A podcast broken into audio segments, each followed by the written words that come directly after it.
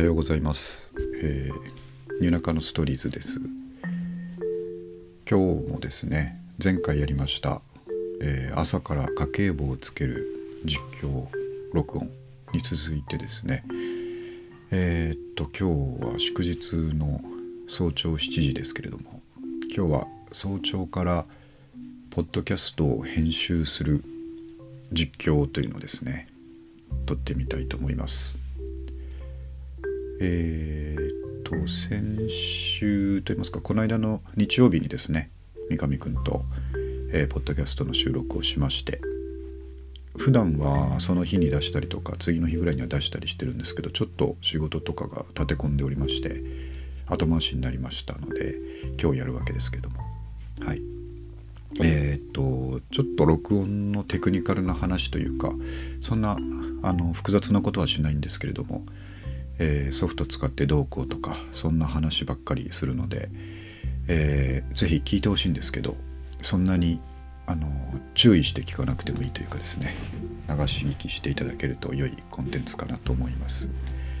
はいじゃあ早速ですね、えー、とまずどうやって録音しているかというか録音素材がどう引っ張ってこられてるかというところですね。あのー対面ではなくリモートで三上くんと2人でポッドキャストをやっているので、まあ、どうやってるかっていうと、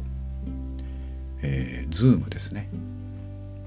ウェブ会議、えーソフトの Zoom を使って2人で、えー会話していますと。で Zoom にはそもそも録音する機能がついていて、えーっと会議の内容をずっと録音して最後にこう、まあ、M ちょっとあれとファイル形式特殊なんですけどね。えーっと M なんとか MP3 じゃなくてですね。M4A とかちょっとあのややこしい、えーファイル形式でアウトプットしてくれるんですけども。であの Zoom でやるのが一番いいのは、えー話者ごとですね。普通のっていうかよくある録会議ソフトの録音ってですね2人が話してるファイルがですね1個になっちゃうんですね。なので一人一人の音声を分離できない状態で出来上がってしまうんですけれども Zoom の場合はあの、まあ、設定で1個チェックつける必要があるんですけどもあの話者ごとにファイルを分けるっていうチェックをつけておくとですね、え2人一緒になってるファイルも作られるんですけどそれとは別に、えー話者ごとにそのファイルが分かれて録音されてきますと。これが非常によくってなぜかというとあのやっぱり Zoom で録音してる場合にはですねそれぞれの音量差がありますね、えー僕が喋ってる声と三上君が喋ってる声の微妙にレベル感が違うのでそのまま出してしまうとですね片方だけ声がちっちゃい遠いっていう感じになっちゃうことがままありますので、えーっとそうなることを避けるためにですねあの話者ごとにファイルを出しておいて1人ずつ音量を整えて、えー合わせていくという方法を取ります。というのが、まあ、一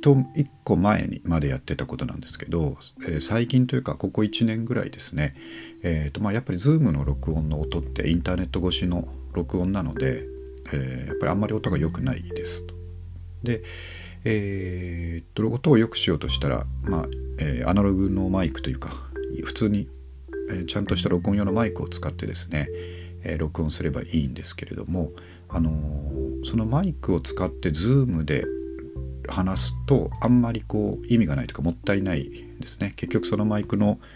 フルパワーを出せない感じになるので結局インターネットを通るからなので、えー、とやっぱりあの音を良くしたいんだったら Zoom の録音とは別にですね、えー自分が話してる声をマイクで別の端末で録音しておく必要がありますと。でリモートでやってるポッドキャスターは大体そういう方法をとっていて、えー、Zoom なり Discord なりなんなりでですね、えーウェブ会議システム自体は動かして2人で話しておきつつ、えーそれぞれ手元でマイクでその話してる自分の声を別で録音してるということをやってそうするとそれぞれの手元にファイルが一つずつできますよね。それを、えーまあ、編集する側の方に集めてガッチャンコするというやり方をやってるポッドキャスターがリモートの場合はほとんどだと思います。でただですね僕らの場合その、えー、いいマイクで別で撮っとくっていうのをやってるのは私だけです。であの三上くんの方もやれば元もちろん音は良くなるんですけど、まあ、そこにどこまでコストかけるかっていうですね、えー、あとは面倒なんですよねセッティングがやっぱり。ズームはヘッドセットすればすぐ始められますけどそれとは別にもう一台僕の場合はパソコン出して、えー、マイクとオーディオインターフェースってやつをつなげてですねガチャガチャ設定して、えー、録音ソフトの録音スタートとかやるわけなんでそこのまあ素早さとコストとかもあるのでそこに手をかけるのは、えー、ポッドキャストの中でほぼ8割喋ってる僕の方でよかろうっていう判断ですね。えー、三上君はあのうなずきのプロ相づちのプロなので、えー、とまあ今のところはですねそんな感じで私の方だけ、えー、いい,、まあ、いいマイクではないんですけどそんなに高いマイクではないんですがで録音しておいて、えー、三上くんの方は Zoom の音声をそれぞれガッチャンコするという方法でやっています。でですねここで、えー、ポイントなのがガッチャンコする時にどうやってガッチャンコするのっていう話なんですよね。というのが、えーと、手元で撮ってる音っていうのは Zoom で録音を始めた音とスタート地点がイコールではないので頭どこで合わせるのっていう話になりますよね。お互いがですねもし、えー、Zoom を始めた時にこれもいろんなポッドキャスターによってやり方あると思うんですけど人によってはですね、えー、2人で話し始める時にあのーせーのって言って手をパンって打ってから始めるとかね。でそうすると手をパンって打った波形を頼りに、えー、2人のそれぞれの録音の頭を合わせるとかそういうことをやってる人もいますし、えー、僕らの場合はですねこれあの何気なくできちゃったんですけどいつもスタートが、えー、僕が「こんばんは」って言って、えー、三上くんがそれに答えて「こんばんは」っていうところから始まるんですけどえー、っとさっき言ったように Zoom の方で2人の喋ってる話が1本にまとまってるファイルっていうのがこう別でできているのでまずですねそれを聞いて、えー、僕の「こんばんは」のお尻から三上くんの「こんばんは」の始まり「和」から「こ」までの間をですね波形を見ながら、えー、何秒かなっていうのを、えー、波形分波形のツールで測るわけですね波形ツールというか録音ツールで。でそれが大体ですね面白いことに「こんばんは」から三上くんの「こんばんは」までの間はだいたい500ミリセカンド0.5秒なんですね。で毎回そこを測ってで、えーと、いざ2人の、え、別々のファイルを持ってきた時にこれまた波形見ながらですね僕の「こんばんは」の最後の波が落ち着いたところから三上くんの「はいこんばんは」の「歯が始まる、えー、瞬間までを、えー、500ミリセカンド500ミリ秒ずらすわけですね。それで大体うまくいきます。そうするとその後はもちろん合ってるので、えー、何もしなくても最後まで、えー、音が合ってるっていう状態になりますと。そんな感じですね、まあ、時々やっぱり Zoom のあのインターネット越しの遅延の関係とかで微妙にずれちゃってる時とかあってそこは中間地点でもう一回直したりとかすることもあるんですけど、えー、そんなやり方をします。ということで、えー、ここまで話したのがファイルの出来上がり方ですね。で、音声ファイルが出来上がったらですね、えー、波形編集ソフトを使って一つのファイルにしていくわけですけれども、さっき言ったようにまあ2つをこう、えー、まずは頭合わせるところから始めますと。あでちなみに僕が使ってるソフトは、えー、とスタインバーグのウェイブラボあウェイブラボキャストというですねポッドキャストに特化した機能がついたえー、波形編集ソフトを使っています。はい。えっ、と、これですね、もともとあの僕が持ってる、えー、IC レコーダーにですね、バンドルでついてきてた、え、スタインバーグの Wave Labo っていうソフトがあるんですけども、えー、それそれは無料なんですけどもあのそのさっき言った Wave Labo ポッドキャストバージョン Wave Labo キャストっていうのがその無料版を持ってたら、えー、プラス2000円で Web ラボキャストにアップグレードできますよっていうキャンペーンがあった時があってあこれは買うしかないと思って急いで買ったというもので結構僕は気に入って使いやすくて重宝しています。えーと、スタインバーグの製品なので、あのー、音楽のミックスソフトの方の Cubase と相性が良かったりして、えー、そういうこともあってですね、あのー、スタインバーグ製品を使っています。はい、でまあハッケソフトは何でもいいんですけどね。あの無料の何でしたっけ？ Audacity でしたっけね？ああいうのを使ってる方も多いと思いますしその他録音やってる方は大体ねミクシングソフトを持ってると思いますんでそういうのでやってるという形ですね。はい。で、えっと、2人のそれぞれの音声の頭を合わせた状態で聞きながらですねえっと基本的には僕らは無編集で大体出してますねですけど、まあ、ところどころでお互いにこう咳き込んじゃって喋れなくなったりとかもう年なんでそういうことがあるんですけど、えー、とかちょっとお茶飲みに行ったりとかですねそういうブランクはこう、えー、削除したりとかします。はい、でそんなことをして、えー、っとまず使うとこ使わないとこのカットからしますよね。でそれができたら、えー、っとそれぞれのあの先にどっちやってるかというとこっちの方が先かな、えー、とそれぞれの音量の、えー、調整ですね。さっき言ったようにあの、まあ、撮る環境がねお互い、えー、Zoom と手元のマイクということで、えー、音量差があります。なので、え、お互いが同じくらいのデシベルになるように、え、ソフト側でこう音量を上げたりですね。えー、とリミッターとかコンプレッサーと言われるものをかけてえー、上げてみたりとかそういうことをしてあの音量を整えます。で必要に応じて EQ もかけますけども最近はほとんど使ってないですね。あの音色ですね。高い音もうちょっと上げるとかあの低い音下げるとかそういうことを、えー、やります。ここはそんなにあの音楽の、えー、ミキシングの時みたいに気を使ってやらってはないですねあの最低限聞きやすい状態にっていう感じでやっています。えーと、それでですねあとあの当然ですねあのエフェクト的なものは書けないので、えー、これで出来上がりではあるんですけどえっ、ー、ともう一つ気にすべきなのが、えー、ノイズ対策というところでやっぱりあのどっちかっていうと僕の方なんですけどもあのマイクで撮ってる声の後ろにですねえー、エアコンのさーっていう音が入ってたりとかあとまあ単純な環境音あ環境音でホワイトノイズのスーっていうのが入ってたりとかちょっと気になることがあります。で三上くんの方の Zoom はですね Zoom の録音自体で結構ローカットとかやってるのであんまりそこ気にならないんですけど僕の方は割と気になる時があるのでそういうのはですねえー、っとソフト側のエフェクターであのゲートっていうのがあってノイズゲートですね、えー、何デシベル以下の音の時は、えー、出さない。消すっていう感じですね。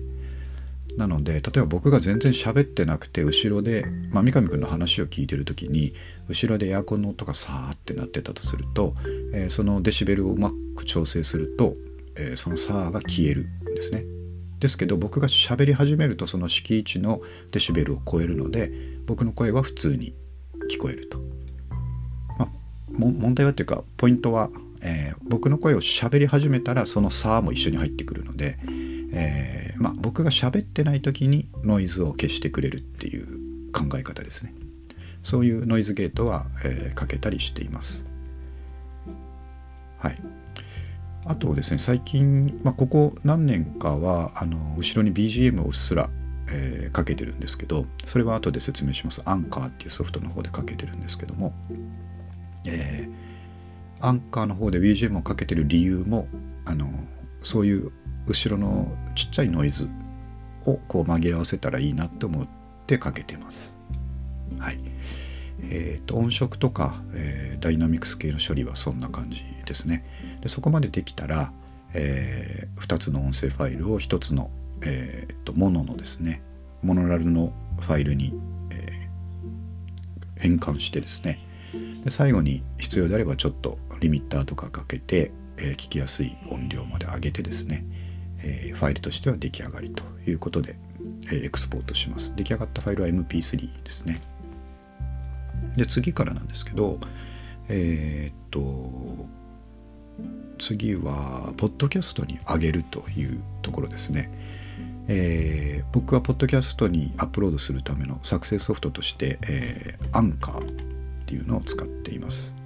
で結構最近はですねアンカー使ってる人が多いと思います。なぜならアンカーは非常にあのポッドキャストソフトとして素晴らしいと、まあ、前々から思ってますけども、